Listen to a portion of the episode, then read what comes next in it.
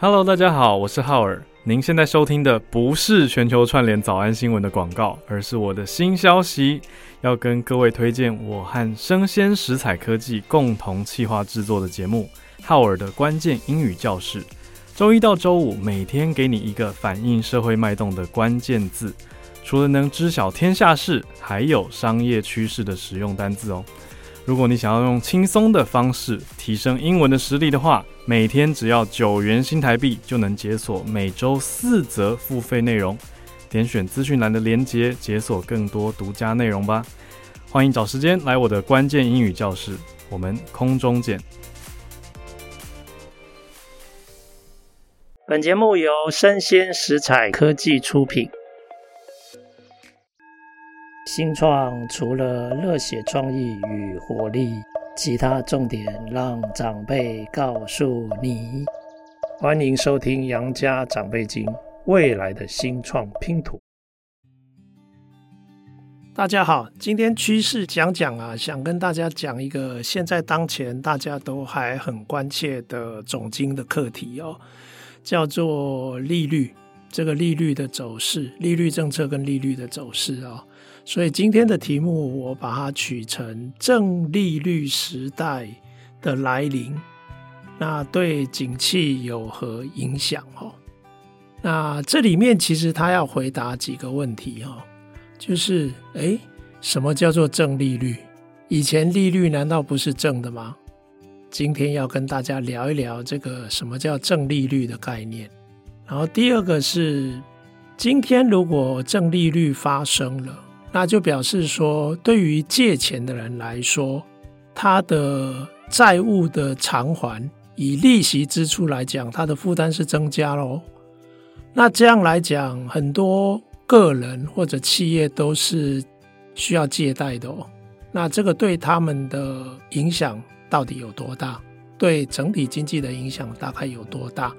那这里我就会从几个层面来跟大家聊一聊它的影响哦，比如说家庭层面的影响有多大，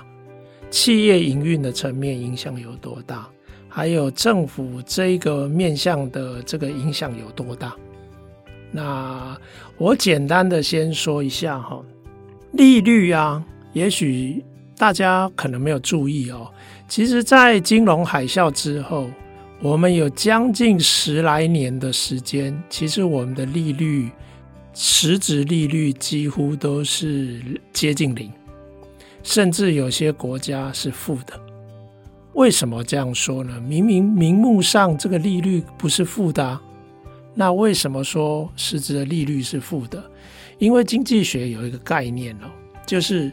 实质的利率其实大约可以等于。名目利率减掉物价膨胀率，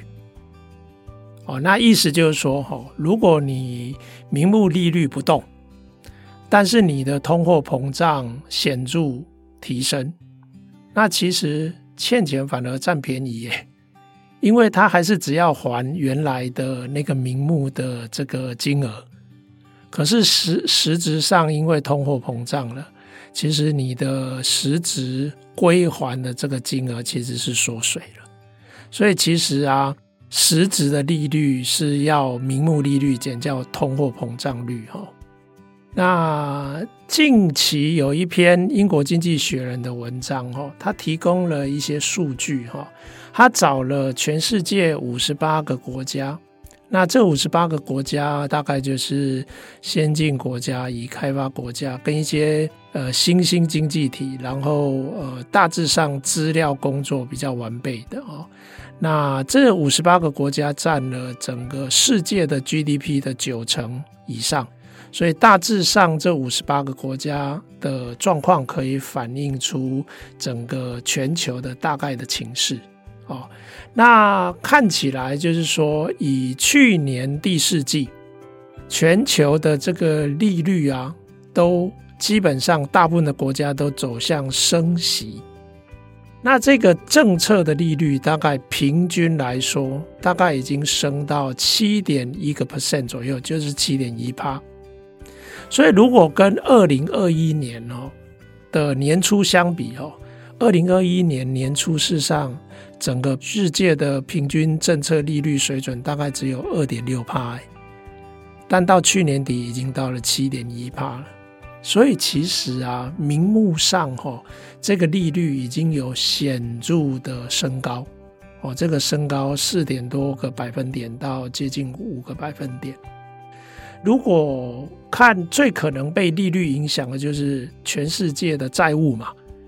那全世界的总债务啊，你把它全部加起来，它大概接近三百兆美元，所以它大概占全世界 GDP 的三倍多，也就是三百四十二 percent。但是如果是疫情前的话，它大概是三百二十 percent 左右，所以大概增加了二十个百分点以上。OK，那在这样的这个债务之下，欠债的人一定要支出利息嘛，所以二零二二年的这个利息的支出哈，估算是十三兆美元，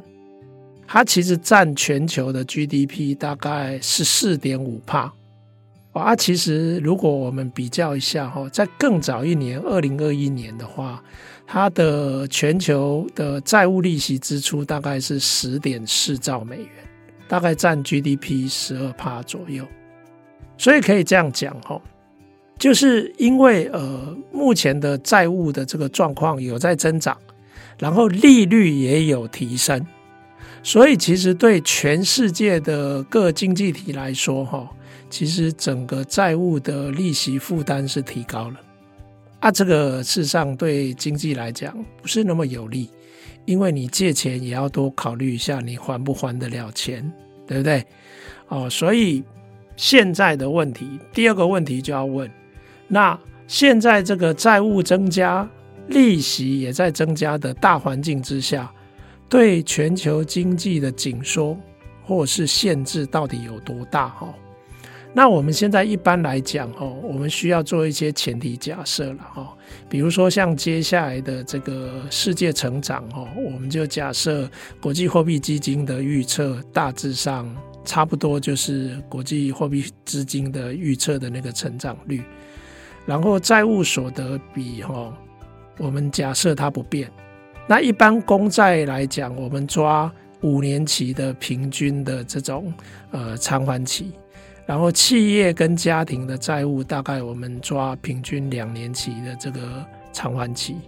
啊，如果是这样的前提假设啊，我们大概就可以计算出。现在接下来的五年，也就是说到二零二七年的时候，如果我们的利率啊，大概我们看，通常看这个未来的利率水准，我们通常都会看政府债券的市场的利率走势。啊，这样看起来来计算，就是到了二零二七年，如果是现在的这个政府债券的市场利率的话。它大概到了二零二七年哈，我们原本现在我们讲的到去年底大概占比十四点五趴的这个利息支出啊，会增加到十七 percent 利率的负担哦，利息的负担哦。但是假设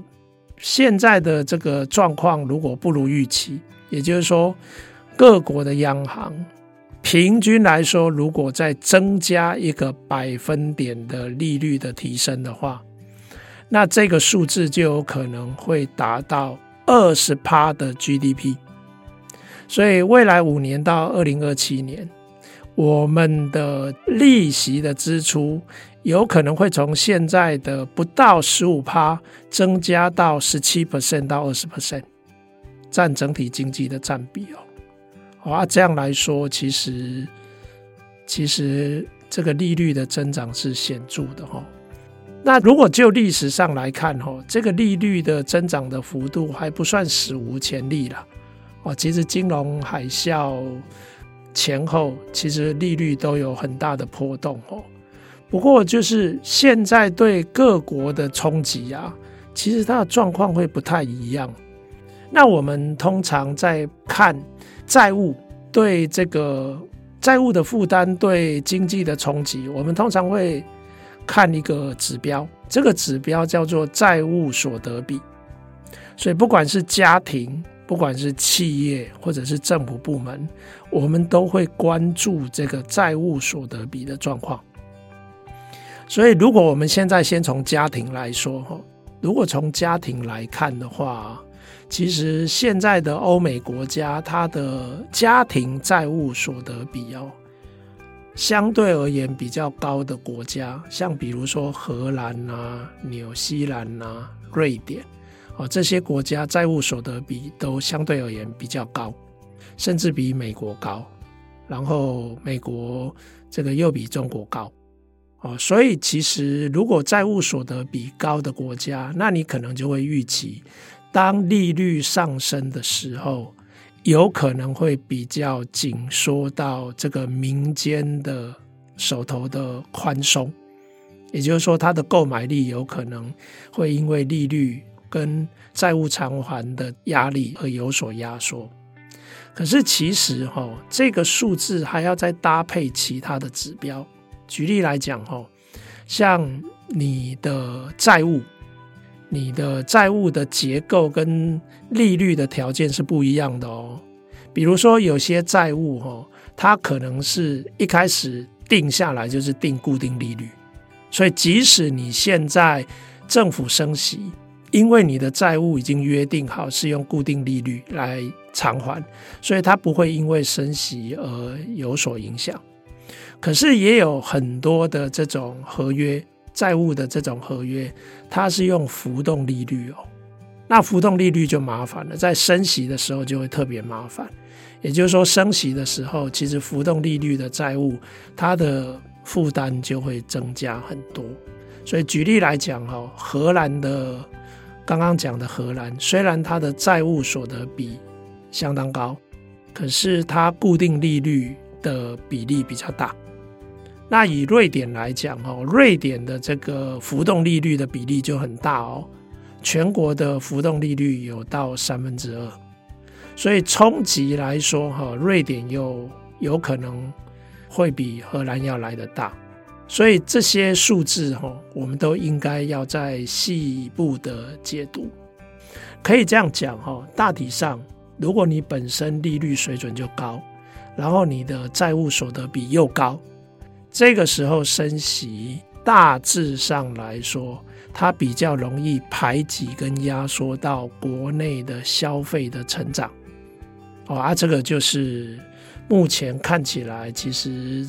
高所得国家，他们的呃债务所得比相对而言是比较高的哈啊，但是还是有所不同，大家可以稍微注意一下各国的数据。但是我们现在接下来讲，那企业呢？你看哦，企业投资营运都有可能需要周短，需要借贷，所以如果借贷的资金成本比较高的话，那它有可能就。比较不会做扩张性的营运，它有可能会减少资本的支出，啊，甚至因为这样的限缩，它说不定也会减少雇佣哦。所以这样的影响就不只是这种企业面向哦，它甚至还是有可能会影响到国内内需的这个部分的增长力道。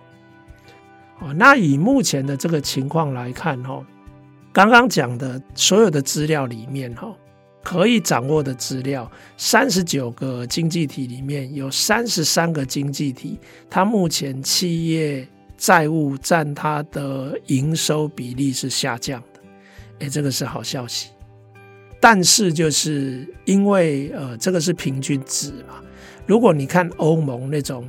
平等、性、平等级比较低的那种企业的债券，其实它的违约率在提高哦，它已经升高了一个百分点，大约是两个百分点。啊，其实这就是表示啊，企业啊，有的体质好，有的体质比较差。哦，那体质比较差的，现在违约率的风险是在提高。但是如果就整体来看呢，其实大体上现在企业的债务占所得的比例是在下降中，啊，所以我们如果是这样来看的话，我们大概就是留意，诶，有些国家这个数字可能没有下降，比如说，诶，法国，啊，它是法国的企业是债务相对比较高的，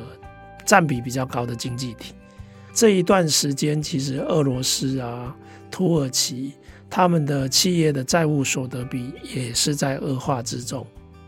所以我们可以这样讲哈，整体来说，应该债务所得比在企业部门是有在下降。那我们应该聚焦的就是高风险的部门，比如说有一些呃资本密集、呃资本比较密集的部门，比如说不动产的部门，或者某一种业态，比如说它可能是订阅制。那订阅制，比如说有很多的系统服务都是订阅制，可是它要先花钱建置系统啊。那订阅制是呃分期得到收入嘛，所以他一定会先投入一些资金下去，所以对这一类的业态来讲，它的这个资本的这个呃就是债务的这个利息负担就会比较大哦，所以对于特定的产业部门或者是企业经营的业态，我们就可以留意那种利息跟债务。负担比较重的这种部门啊，那国家的话就要留意啊，这些刚刚讲的企业债务比重高的，或者债务比这比例正在恶化之中的，要留意它的相关的国内的投资动能，还有它的雇用都有可能会进一步受到影响。那我们现在可以来看第三个重要的部门，就是政府。那现在政府目前来看，哈，就以开发国家来讲啊，它目前的走向啊，大致上都还算稳定。就是在疫情期间有一波的这个政府的债务比提高，但是持续在恶化中的，可能要留意，像比如说欧盟的意大利。所以，意大利的这个呃政府的债务比还是持续在恶化之中，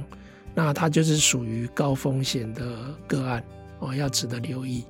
反而我们在政府的部分哦，要留意的是新兴经济体。那新兴经济体现在特别是低所得的这些国家，它的债权哦，还是有蛮高的比例是外国的债权人持有。哦，所以比如说像阿根廷啊、埃及啊，还有非洲加纳这些，其实目前几乎国际货币基金都密切在关注，而且都跟他们在进行各种方面的协商，希望能够协助他们度过这个债务的难关，然后可以做好的风险管控。那这里有一个有趣的现象，就是目前的这些特别危险的这些低所得经济体啊，有三分之二的外债哈，这个债权国竟然大部分都是中国，三分之二哦，啊，这个就形成一个有趣的现在的一个课题，就是整个欧美的社会，它如果想要稳定全球的经济。那偏偏风险比较高的低所得国家的这些债权国是中国，那就变成说这一方面的全球金融稳定也要取得中国的配合，要跟中国合作。那偏偏现在这段时间，这个中美关系恶化哦，二元化对立的情况变得比较严重，所以这就形成一个有趣的课题。我大体上国家哈的风险，我们最担心的就是国际金融市场，还有可能会影响汇市、影响债市或影响股市的稳定性。那现在因为资金还是相当的充沛哈，所以一引起不必要的恐慌啊，那个资金的这种进出啊，就会变得非常的巨大，那市场的稳定性就看虑哈。所以整体来讲，我们看哦，现在看起来，呃，各国的央行，特别是美国还有欧盟，他们升息的脚步恐怕不会那么快结束。所以就全球的经济来看，哈，可以这样说，我觉得这些高所得国家的国内消费，哈，看起来展望大家可能会趋向保守，所以国内消费会趋缓。那企业的投资跟雇用，大概就要看部门，有些部门它的趋缓的状况会比较明显，那有些部门可能就会相对受影响比较有限，但是这个就值得大家留意哈。那新兴经济体现在看起来就是它的债务风险特别高的国家，大部分都集中在低所得的新兴经济体。那这里面就会涉及未来，当他们债务必须要重新协商，哦，展延，然后甚至要做什么样的处理，这里面都会涉及国际政治的课题，特别是中国的这个债权，他愿不愿意跟那个国际货币基金配合？那这个就会是一个值得关注的一个重点。哦，那以上就是整个大环境，因为利率的上升，那这个正利率时代哈，其实已经来临了。诶，有人可能，我我想我在这个正利率的部分，我再多说几句哈。有人说，诶，现在以联总会，美国联总会来讲，它升息大概升到四点多，还不到五趴嘛。可是现在的通货膨胀率是七趴到八趴，那如果照我刚刚讲的实质利率等于名目减掉通货膨胀率的话，那不是还是负利率吗？因为通货膨胀率还是高于目前的名目利率哈。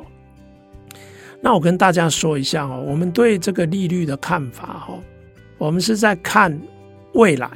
也就是说接下来，比如说到年底，大家想想看哦。联准会如果把它的非方瑞就是联准基金的这个呃利率啊，提高到五趴以上，其实到了年底啊，它会一直维持在五趴。